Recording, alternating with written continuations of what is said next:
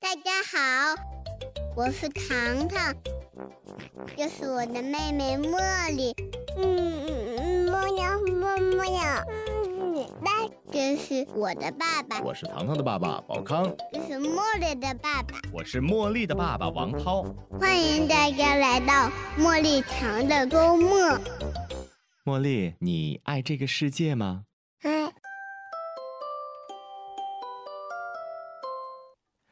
Hello，大家好，我是茉莉的爸爸王涛。我是糖糖的爸爸宝康。大家好，我是茉莉的妈妈菲菲。嗯，我们茉莉堂的周末哈，中间休息了三个月的时间，又重新的回归了。嗯，所以说今天我们聊了聊的话题呢，也是关于休息的话题哈。对对对，嗯哎，我们就直接切入主题哈。嗯，你们都几点睡啊？哎呀，我感觉菲菲几点睡啊？我如果要是娃睡得早，我就十点多；如果娃睡得晚，我可能就比较晚了。你晚的时候也得十二点吧？嗯我感觉我现在一般都得十二点以后睡，嗯，就左连左右的我十二点右。十二点以后，对一点之前。呃，对，嗯，嗯，其实我也差不多，我我正常的一个作息应该是在十点到十一点嗯是比较理想的。嗯一旦这个时间我没有入睡的话，可能就要再过好久，嗯，就比方说十二点甚至一点以后才嗯能正常的入睡。会失眠吗？应该不叫失眠吧？啊应该是说就睡不踏实了就，就不不不，就是兴奋了，嗯就是在最困的那个阶段，就好像你在最饿的阶段你没有吃饭，然后你就饿过劲儿了一样。嗯所以在那个阶段，我如果没有睡着，我就可能接下来的两个小时就比较兴奋。但是我如果说呃睡觉太晚的话，第二天我感觉状态就会特别不好。谁还管第二天呢？嗯第一天先能 先能睡了再说呀。你呢？你有这个情况吗？菲菲？我是这样，就是如果我也是差不多，就是如果十一点之前不入睡的话，可能也得等到十二点以后，然后十二嗯点以后再入睡的话，就会导致我第二天就不是第二天了，就当天嗯晚上好就好像没睡一样。嗯，是吗？对，哦，就是现嗯在熬夜其实已经是一个在人们现实生活当中的一个普遍现象了。你说大家都熬夜，熬夜都干嘛呢？对于啊、有有孩子的这个宝爸宝妈嗯来讲哈，嗯可能啊、我们都在说要陪伴是吧？嗯所以呃，就有很多带娃带嗯到、就就很晚嘛。嗯，先把娃哄睡。对啊，啊因为比方说，呃，你像拿我自己举例哈，我大嗯概六点左右回到家中，然嗯后呢就可以和茉莉一起吃晚饭，嗯然后吃完饭之后呢，再陪她一起玩一玩，到嗯八点半九点吧，嗯然后去洗漱。嗯洗漱的话，茉莉基本上不会选择我，会嗯选择和她妈妈一嗯起。然后洗漱大概就有小一个小时吧，因为在过程当中，茉莉就会有各种各样的意外情况发生。嗯，那这几次还很乖，是吧？就是嗯茉莉一般会几点睡觉？茉然后你听啊，就是就是这就到十点了，对啊吧？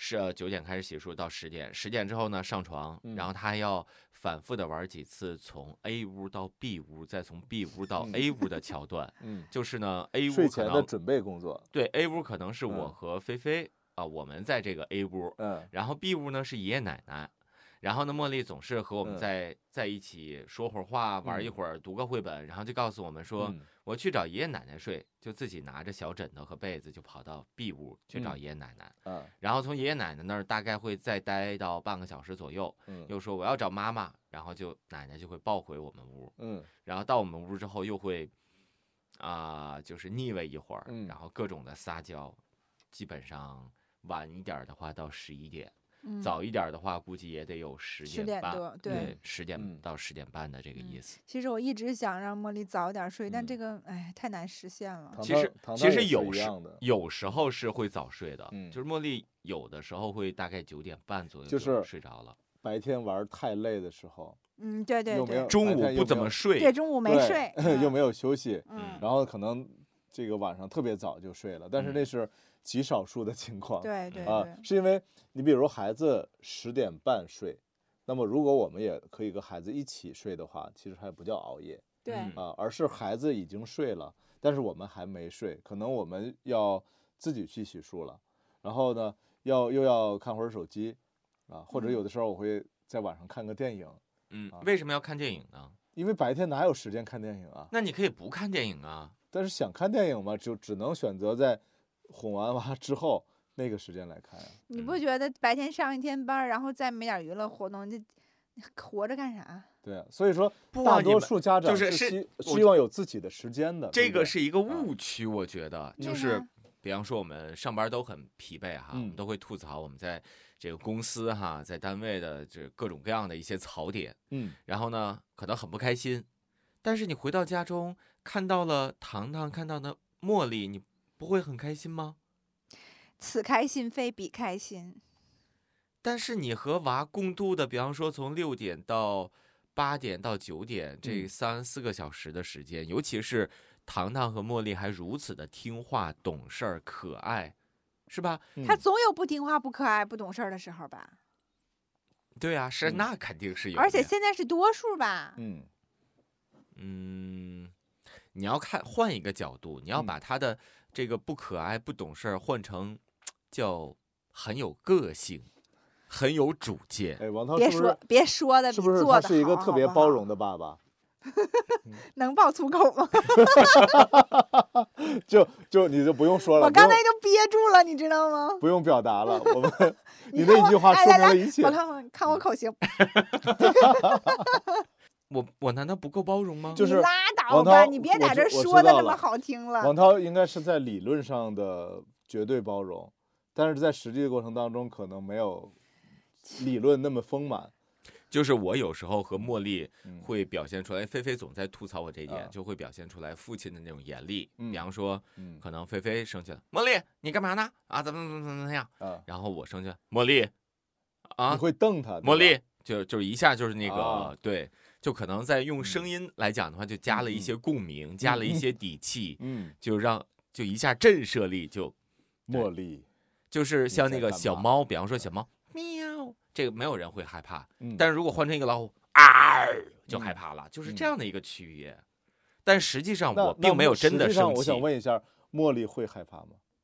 茉莉会害怕。啊，就是她会听你的，不会听他会哭，来反抗，啊。就是茉莉，呃，嗯我在我在很严厉的时候，有时候嗯。她会很委屈，嗯然后呢，就是但是也会会顺从一下，嗯。对，然后我也会跟她讲一些、呃道理，就是茉莉还是很听嗯劝的一个孩子，就但是我我在一个书上看到一个观点，我我认为还是比较好我认同的，嗯。就是爸爸尽量不要扮演严厉的那个角色。嗯。虽然说那个在传统，就我们小的时候都是，呃，爸爸是很严厉的这个角色，叫棍棒底下出孝修那个出孝子，但是我们呃现在的这个教育当中，应该是让爸爸在孩子心目当中形成一个呃偶像，尤其是女儿，形成一个偶像比较亲近的这样的一个角色，然后坏人让妈妈当，嗯，这样可能会会更有助于孩子王涛现在就是，哎呀，我就我都懒。菲菲在说，就是嗯。因为这段时间嗯。工作比较多嘛，嗯。然后可能确实陪伴孩子的时间少一点儿，嗯。然后菲菲就在吐槽我说。你不回来是不回来，你有嗯。事儿要忙，你一嗯。回来了就又管我们这个，又管我们那个，就说对，管就是他管的的就是一些嗯。根本就就这对于孩子来说就是特别正常的一些东西，你嗯。压根儿就不用管的这种，不应该去管，然后嗯。他还去管，还说我们啊。，你他王涛，你是想树立父亲的威严吗？就是希望并不是，并啊不是，就是有一些事儿我、嗯我那种管，其实也嗯不是那种茉莉怎么怎么样，也嗯不是这样的，就嗯是茉莉你别碰那个了，是嗯吧？茉莉你拉倒吧，你嗯就是茉莉，别碰了啊，你就是这样的。不是所有的情况都是这样的。嗯我这样来说的时候，一定是嗯有非常大的隐患出现的。有什么大的？隐患？今天早上茉莉把她奶奶给她买的奶奶个玩具撒一地，然后她嗯就茉莉，你看又撒了，就怎么怎么样，撒就撒呗。你告诉她捡起来不就得了吗？其实这是在我们呃家庭教育当中，每个家庭都会出现的情况，就是我们作为父母，其实都知道不应该特别大声的跟孩子说话，因为这样的话会让孩子容易产生怯懦的这种心理，因为他在高压的一种状态之下，他的心理会比较柔弱。啊，他就不他就会出现胆怯的情况。但是我们其实很难做到的一个点，就叫做情绪管理，我们很难去完全控制住，就是孩子你认为他犯错误了，你还能哎呀，茉莉，你不能这样，对不对？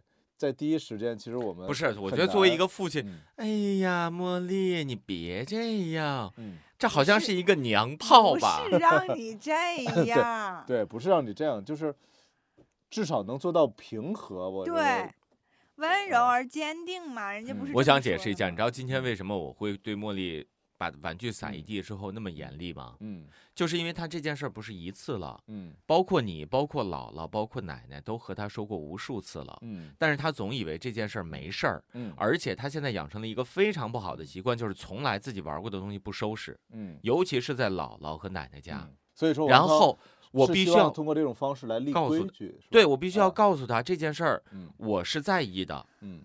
我没有所有的事儿都告诉他，比方说今天我们带着茉莉去呃去打疫苗，嗯。然后他在那儿的那个，我就嗯。没有说茉莉不懂的，我我没有这样啊，我只是茉莉，你别那个了，嗯。我只告诉他，嗯嗯。那这是两种不一样的情嗯。绪，前两天我也有这么一个情况，就是我早起就是需要带着糖糖去推拿，然后呢约的是十点，早起了呢，就是糖糖起的比较晚，我就说你快点儿，我说我我那个嗯着急，然后糖糖呢就没有反应那么快，就慢吞吞的，然后一直是我就一直都催他，我说糖糖你快点，我说你快点儿，然后那个回来的时候，我推拿完我去接他，呃，他跟推拿馆的一个小朋友在玩捉迷藏。我一进屋的时候，然后呢，我说糖糖，我们走了。我说爸爸着急，得得那个回家。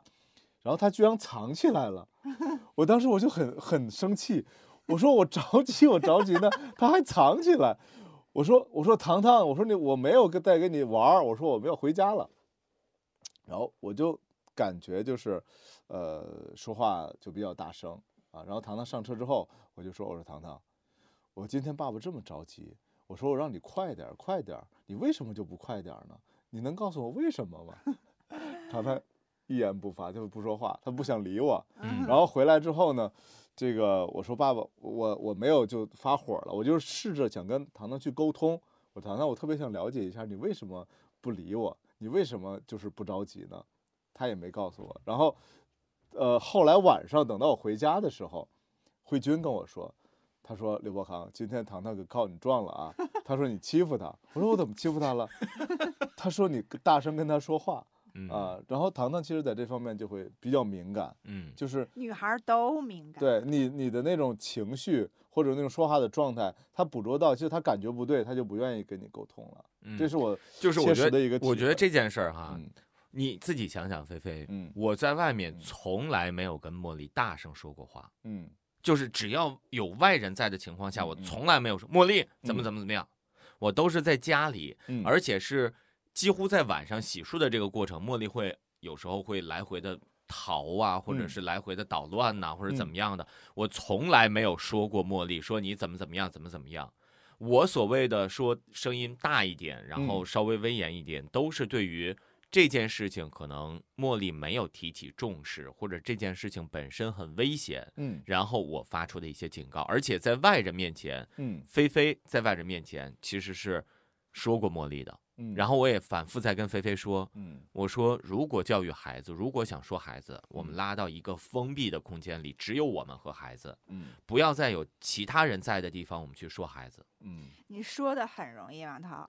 你回家一共就这么长时间，你又说孩子，又管着孩子，他的习惯不是一天两天养成的，嗯不嗯更不能说是你在家这么段时间他就能改的。嗯，所以你说他有必要吗？那我就放放任之不管了吗？对呀、你觉得是你让他跟你更亲近比较好，还是让他就因为你管的一件事情，他就不喜欢你？其实我我认为应该是曲线救国，先通过亲近和他拉近距离，让他愿意听我们的话，愿意跟我们来交流，然后我们再润物细无声的把一些道理啊、一些规矩啊告诉给孩子。我认为可能这样的话，实际的效果会更好，因为我们认为威严就让孩子立了规矩，其实并不一定。对呀、他没有明白这个道理，他反而就觉得你啊对他太严、太严厉。所以说，鸡娃他真的，对他会想到那么多，爸爸是在帮我养成习惯吗？嗯他不会想那个的。所以说带娃真的太难了。我们我们我们真的还睡啥觉啊？真睡不着啊！我我和糖糖洗漱是最后一个选项。就是没有说爷爷奶奶妈妈，然后就只有爸爸。对嗯，对，就是排名最后的。然后他可能是，呃，怎么说呢？如果说慧君在洗漱之前跟他发脾气了，他就嗯不不让妈妈洗漱了，然后嗯他就选选奶奶。然后奶奶实在不行，然后就就想选爷爷，但是爷爷睡觉相对比较早一些嗯，啊。然后我就上了，我是第三名。然后其实我就在想啊，如果说我们可以把啊，就是我们带着娃的这个过程，晚嗯上那个时间，给他怎么样能缩短一下的话，让我们的娃早点睡，嗯这样的话，无疑当中，其实我们也能挤出来一些时间嘛。嗯那句名言说得好。是呃，这个时间就像海绵，挤一挤总会有的，嗯对吧？所以我们就怎么样能挤一挤呢？有没有什么好方儿能够更好的让孩子们和我们一起去洗漱呢？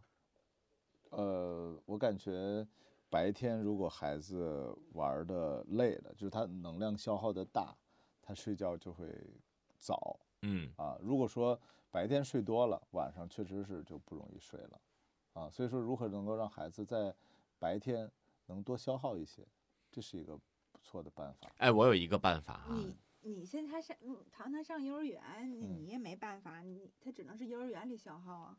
呃，你看糖糖周一和周日这两天会上舞蹈课，就上舞蹈课的时候，会感觉他睡得会早一些。是这样，啊有一个办法是，嗯，我之前一直和茉莉在用的，嗯我就会带着他蹦，嗯你还记得吗？蹦到茉莉主动的，爸爸我不跟你蹦了，累死了，然后喘着气。过一会儿再牵着它继续蹦，嗯。我们基本上是双腿蹦嗯。二十下，嗯。然后单腿蹦二十下，嗯。换一只腿再蹦二十下，然后再开合二十下，连续不间断。嗯，就是这要求，你必须要有一个体力充沛的爸爸。睡睡前健身是吧？对，就是不就晚上，啊晚上在七点左右，就是嗯茉莉吃完饭之后对就是在七点到八点之间，嗯你就可以带着他疯玩，嗯就是让他把自己的这点能量都消耗掉。嗯然后我们比方说会玩这个这个跳呃蛙跳游戏，嗯看谁能跳得更远，是吧？然后这种。蹦蹦的这种游戏，或者舞蹈游戏，或者怎么样，就是想办法能够消耗孩子，在一个小时有限的时间里消耗孩子更多的能量。如果你做到了，当然这个过程，如果我们家长在一边，哎呀，茉莉你跳一个呀，那是没有用的。那嗯茉莉一定不会就是主动蹦蹦跳跳，只有你进去和他一起蹦蹦跳跳，嗯然后他才会。比方说抱着他，然后在在这个上边啊，像坐飞机一样，嗯是吧？上升下降，那就需要我们当爸爸的有一些体力。但是这同时对于我们来讲也是蹦健身。的话，我我们还要考虑楼下邻居的感受。对，啊，地板上铺三层垫子，嗯，嗯然后在上面就蹦，或者直接上沙发呀，啊，在沙发上蹦，对，这是一个不错的办法，就是让孩子去消耗一下体能。对，啊，消耗体能。嗯然后，因为你白天的话，其实像很多的宝爸宝妈和我们一样，都是上班，嗯然后呢，可能家里的长辈们来看着娃。嗯。长辈们看着娃，能消耗最多的，也就是去一个淘气堡之类的地方，让孩嗯。子在里边疯玩儿，是吧？对。那你你也不能过多的要求说，奶奶、姥姥姥或者是爷爷爷姥爷啊，带着娃就是怎么样这个啊各种的蹦啊或者怎么样，嗯。只能说嗯。我们更好的去嗯。参与，而且呃，在网上会有各嗯种各样的说爸爸和孩子的一些游戏。对，然后这种游戏呢，其实在某一个方面也是在锻炼我们和孩子的这种交流和沟通。嗯通过一些游戏，能够让爸爸和孩子变得更加的亲密，对吧？嗯，然后同时呢，爸爸也不用再去健身房办卡了。嗯我们在家里就把你的孩子、你的儿子、你的女儿当成哑铃，对玩举高高的游戏，对，举起来，然后单手、双手，然后带着孩子一起做个平板儿，是吧单？手你能举起来吗？单手可以啊，我现在还是单手可以的。单手可以把茉茉莉举起来。对，单手可以举的。哦，那还是蛮蛮厉害的啊！对啊，就我现在 I am a strong man，我现在糖糖是举不起来了因为糖糖大了，啊。糖糖大了，而且你也老了，对就是所以说我们刚才所说的是，如果说你想有更多自己的时间，首先作为父母来讲，嗯要先让娃早点睡去嗯，对。啊，然后呢，另外还有一点，刚才我们说要消耗孩子的这个能量，是吧？嗯？我们呢还有一个方案提供给大家，就是我们一定要做好时间的规划。其实时间管理也会非常重要，嗯因为呃，我们需要让孩子意识到时间的这个概念，嗯因为以后上幼儿园或者上小学嗯都会有时间的观念，嗯一节课就是四十五分钟，嗯，对吧？然后呢，你休息的时间就是十分钟，嗯所以我们在呃我的认知里边，我觉得是应该尽早的培养孩子的一个时间观念，你们觉得呢？从你说怎么培养呢？就是他要不要知道有时间这个概念？比方说，我们嗯要带着茉莉去游泳了，嗯。然后可能说游泳的时间我们是九点半要出发，嗯。我要不要八点的时候就告诉他，嗯。我们还有一个半小时要出发了？嗯。然后呢，他就可，因为我们这种这种情况很常见哈，嗯每个嗯周六的早晨都嗯。会，啊、茉莉就会慢吞吞、慢嗯悠悠，一边玩一边吃，一边嗯。吃一边跳，一边嗯。跳一边穿，一边穿一边再玩，就是各种的循环。嗯。所以他呃洗脸、刷牙、吃饭、穿衣服这几件事儿就嗯会至少一个半小时，嗯。差不多吧。嗯然后我们才能匆匆的出发。当然了，我们肯定是需要让孩子有这样的一个但是你想，呃从容感。这嗯这里边这四项工作嗯，如果孩子啊、知道时间的概概念，或者嗯说如果他可以连续的完成这四件事情的话，嗯可能也就半个小时就会完成了，嗯对吧？对那半个小时对一个半小时来讲，就作为我们家长来讲，我们可以让孩子晚起一会儿吧，嗯这时间我们就能睡着了嘛。嗯所以我是说，要不要对于孩子来讲，我们要提前啊、给他们一些时间的概念。当然了，嗯，这不是一个要不要的问题，是怎么办的问题。怎么办？我觉得就这个很有效。就比方嗯说，我们起来之后，我们还有一个半小时要出发了，然后过半个小时之后，我们告诉他还有一个小时就要出发了，然后再过一会儿，我们再告诉他有半个小时就要出发了，然后再过来就告诉他我们马上就要出发了，不管他完成与没完成，嗯就直接抱着他走，嗯能不能舍得？舍不得，嗯是不是？这是一个好的办法吗？是啊，就我说的是，嗯比方说他就是穿着裤衩背心呢，嗯在这个点我说要走了，我就要抱着他出门，那不现实。你会抱着冬天，你会抱着没就是抱着他出门出哪怕嗯出一次在嗯外头，哎呀，爸爸好冷啊，谁让你不穿不穿嗯衣服呢？就是嗯让他有一个嗯深刻的记忆点，嗯然后再回家给他穿上衣服，或者是让妈妈拿着这个衣服啊什么的再给他穿上。嗯他下一次，嗯你想一下，嗯你要再出去的时候告诉他，嗯你说茉莉，我们要走了，我们要去游泳了，嗯他一定会比这一次嗯更紧凑。呃，这个倒是一个办法，但是我认为这个契机很重要，你不一定非得找一个冬天外边特别冷，然后你嗯你没穿好衣服你就抱出去，这样的话对孩子身体也是一个一个损害。但是你可以在一个相对我们可接受的一个范围内，啊，我们来做这样的一个事情比如呢？啊，比如夏天那夏天还用穿什么衣服啊？啊，但你也得穿衣服呀，夏天在屋里儿难道你就想冻茉莉一次是吗？对，我就呃觉得就是他呃必须要有记忆点，你呃才能什么。比方说，我们就呃说你不能碰水壶，啊，因为被烫了，是吧？嗯他只有烫一下，他下次再也不碰了。嗯嗯，这个概念对吗？概念对，嗯这个这个概念，呃，这个这个好实现，但嗯是你这个嗯穿衣服这个事情嗯不好实现。嗯就是我们如何家长能够节约时间，做好嗯时间的管理。其实嗯关键的话是我们要如何带娃的时候，想尽办法让娃的这个时间缩短，我们嗯才有更多的时间嘛，对对吧？对，不然的话，我们只能起更早的嗯啊清晨，只能睡更晚的深夜，嗯，是这个概念吗？没错。嗯那么其实呃，我们刚才聊了，作为父母来讲，首先带娃是一个我们生活当中的一个必修课，然后这个时间呢可能会影响我们睡眠的时间，呃，而且你带完娃之后，你还有好多自己的工作要处理，这个时候你只能去熬夜了。但是其实谁都知道熬夜是对身体不好的，我们应嗯该多睡一些觉，嗯，对吧？啊，那你觉得你睡多长时间算睡得比较好？我其实感觉至少也得七个小时，你睡七个小时就能睡得很好啊？，对。哇，你好棒！菲菲呢？我应该比我应该比宝康时间还短。嗯，嗯，说明你的修复能力更棒，是吗？不是啊，嗯，因为我神经衰弱。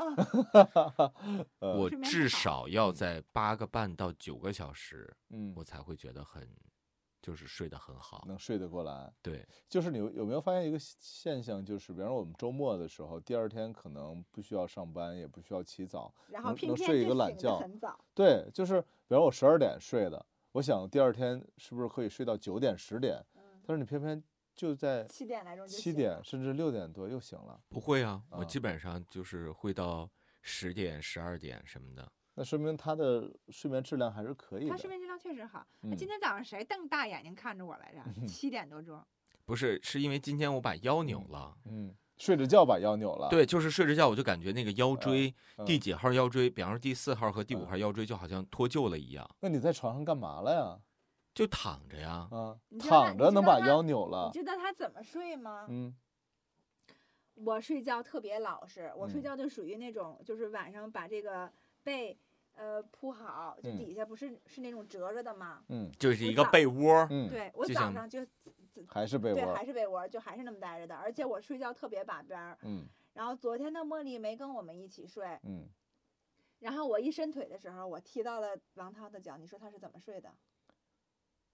你伸腿踢到了他的脚就是我往啊直接就是往直伸，我不是往边儿上伸。啊，你就是可能我睡觉的时候，最开始是在啊自己的这个，呃，比方说在一侧是嗯吧？然后睡着睡着，我就可能就是对角头线，对角对线着对角睡线那那应该是梦游的状态吧？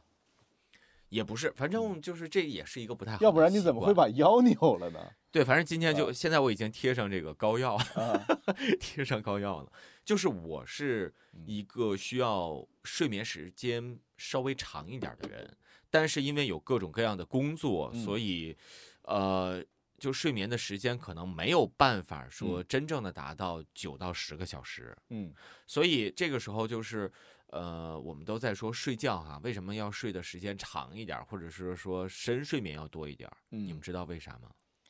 因为我们的身体需要休息啊，因为只有深睡眠才能更好的对，让细你恢胞复，对，进行修复就是啊我们要就像充电一样，是吧？这嗯车没油了需要加油，嗯然后电车没电了需要充电啊。然后我们睡觉的时候，也是身体的各个器官嗯，都在一个修复和恢复的过程。对，我我睡眠不好，就是因为我的深睡眠时间特别短。嗯嗯，我正常就如果我只睡六个小时的话，我的嗯深睡眠大概也有三两个半到三个小时。嗯对就，是我可能睡八个小时，我可能也就两两个小时的深睡眠。那这种情况其嗯实更建议延长睡眠时间，嗯然后提高我睡睡不着眠质量。啊，其实我觉得哈，就是睡眠的这个长度，嗯当然是一个啊、我们需要考虑的量。嗯，但另外一个量就是，如果你只睡三个小时，嗯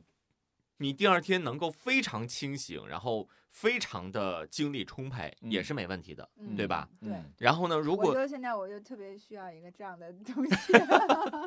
对，就是我们不应该一味的追求睡眠的嗯时间，对对对我们也要追求睡眠的质质量。对，什么是睡眠的质量，并不是说你一定要睡多长时间，或者一嗯定要有多长时间的深度睡眠，对而是说你通过一个时间段的睡眠，你怎么样让自己嗯，满血复活？达到一个快充的状态。，对，对就是所谓的快充。嗯所以这个时候，呃，我之前哈，嗯。我没有在这个上面去做文章，嗯。我都是在什么做文章呢？就比方说，我应该睡十个小时，嗯但是我只能睡五个小时，嗯。嗯。那五个小时我就会用，比方咖啡、嗯。红牛来撑，啊，就是我让自己不睡，嗯嗯，然后来撑获得这个延长的时间。就嗯是这，我觉得这也是一个方法，嗯，但这个方法的一个弊端就是，你没有解决你恢复的时间，你嗯只是强行的硬撑。对啊，你这不就是熬夜吗？强行强强行熬夜嘛，对，就是啊，而且是不太健康的熬夜，就是对啊，对吧？嗯或者说，我们应该解决是如何让自己能够在短时间内能够恢复状态的一嗯种、对对对，一种途径对吧？对，所以，呃，其实我这段时间尝试了一个新产品，嗯这是一个真的有黑科技的产品。嗯嗯嗯，我现在已经连续喝了一周了吧。然嗯后因为我是呃一直就带着那个苹果的手表嘛，嗯然后苹果有那个健康的功能嘛，嗯然后我最近看了一下我的数据，确实我的睡眠质量有特别大的提高。嗯，喝的安眠药吗？其实这个也是呃，喜马拉雅这一次嗯和这个品牌产生了合作，嗯然后呢，我们作为喜马拉雅上面的播客主哈，也参与到了这个活动当中。嗯嗯哦，呃，我们是拿我们这这段时间都是在试我这个品我我能我能想到就是王涛能能推推我这个产品，就是他深知我的睡眠质量特别差。嗯我是一个就是呃，在大学的时候，我就是一个真的是神经衰弱的一个人。哦，我知道了。了，就是前段时间你说那个喜马商家、呃喜马商城给咱们寄过来一个东西，嗯，呃，对慧君因为在哺乳期，对，块慧君因为在喝的那个哺乳期，所以那个神。是神器，还效果还可以是吗？对对对，嗯就是这段时间我看了一下，我五呃一周之内有嗯三天吧、是嗯在十二点之后睡的。你知道我在之前如果是嗯十二点之后睡的话，第二天会出现什么状况吗？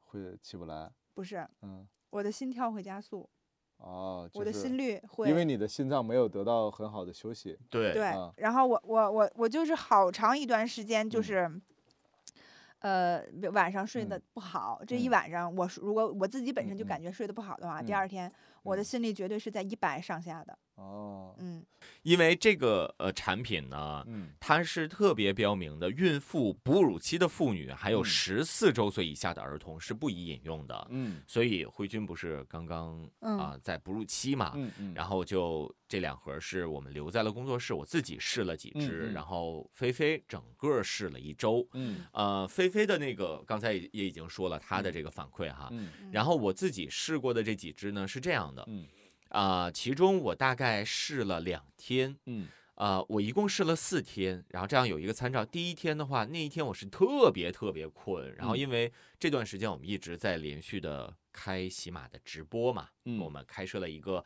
板块“浪吧”哈，也打一个广告。大家如果听到这期节目哈，在晚上的九点到十点半的时间，嗯每周二、三、六的时间啊，可以来到我们的直播间一起来聊一聊。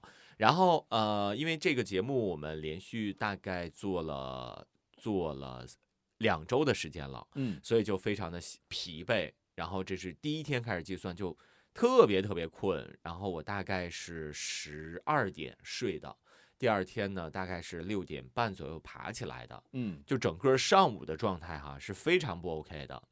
然后呢，这第二天晚上咱们节目直播结束之后，我就喝了一罐儿，然后喝了一瓶儿，它的整个口感是非常酸的。我是一个基本上接受不了酸没有非的人，常酸，没有非常酸，就是我必须要喝一口，它一共是三十毫升，然后三十毫升一小瓶儿嘛，必须喝一小口，然后喝点水，喝一小口，喝点水，我才能就是喝进去。我个嗯人觉得它是比较酸的，然后因为它里边是有沙棘沙棘，嗯，对吧？是有嗯沙棘，这个就是酸的，对。嗯然后呢，而且它不是那种嗯沙棘的说。什么什么精嗯是吧？像糖精的那嗯种，它是食物纯原的那个东西，哦所以对，所以它的嗯那个、呃那个味道就可能会更冲一点儿。嗯然后呃，当天晚上也是差不多在十二点左右入睡的，第嗯二天早起六点半左右爬起来的，嗯整个一天的状态都非常好。嗯对，然后呃，第二天和第三天都是这种状态。然后第嗯四天我说，那我停一天，我看嗯看是不是呃怎么样，有什么反应哈。嗯结果第四天那天晚上直播结束之后，我没有喝，嗯然后等到第五天爬起来的时候，就非常的困，然后嗯也不在状态。这几天基本上都是十二点，最晚是十二点半入睡的，嗯然后早晨的话是六点半之前我就爬起来的。嗯，对，做了一些测试，所以测试的结果我感觉它是呃非常非常有效果的，嗯，值得推荐的，对是值得推荐的。因为我看我的数据是它嗯呃，就是让我的深睡眠时间有明显的增长，真的嗯。是明显的增长。嗯。因为我看我之前的就是上一周的数据哈，嗯。嗯，我中间总是会有断断开的档，嗯嗯。就是那个会有浅睡眠的断开的档。嗯。然后因为我特别多梦，嗯。我嗯每天必做梦，嗯。但是这几天喝了这个之后，我每天基本上半夜是没有醒的，中间是没有断档的，就是一觉到天亮。就哪怕我嗯。是十二点之后睡，嗯。也是这个中间就一直是深睡深睡眠的这个状态。嗯对嗯然后我就特别的去和品牌方有了嗯一个沟通，我嗯说你们这个为什么就还效果还不错哈？我嗯说是究竟是什么原理哈？我们也也要知道原理嘛。嗯然后品牌方跟我解释了一个概念，就叫其实我们人体里边有各种各样的这个叫自由基，嗯呃，就是这些自由基在一般情况下是支撑着我们的生命活动的。嗯，而我们的身体其实每时每刻都是由细胞构成的嘛，嗯。然后每时每刻从里到外都是有一些运动的，嗯。然后呢，每一次的运动就是可能你没有动，但是你的细胞在动，嗯。你的自由基在动，它其实都在燃烧着能量，而负责传递能量的搬运工就是我们所说的自由基。嗯。然后这种自由基呢，就是帮助能量转换的自由基被封闭在细胞里的时候，它就是不能乱窜的。嗯它们其实对我们的呃生命其实是无害的，但是如果说自由基的活动失去了控制，嗯那也许就是我们整个能量的互换就有问题了。嗯就是这个产品它能够做到的是通过呃控制自由基的活动，嗯锁闭住能量的交换，然后让我们体内的能量在自己的位置上快速的修复。我感觉王涛说的这好专业呀对呀对啊呀，，就是我特别想问一下，我们还能不能再有一个 体验的名额？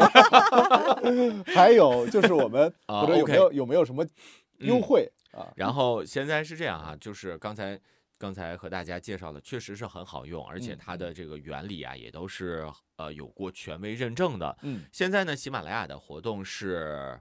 呃，我们有一个优惠的专享，嗯原来的话呢是一盒七瓶装、嗯啊，七瓶每一瓶是三十毫升，然后它的价位呢是三百二十九元一嗯盒。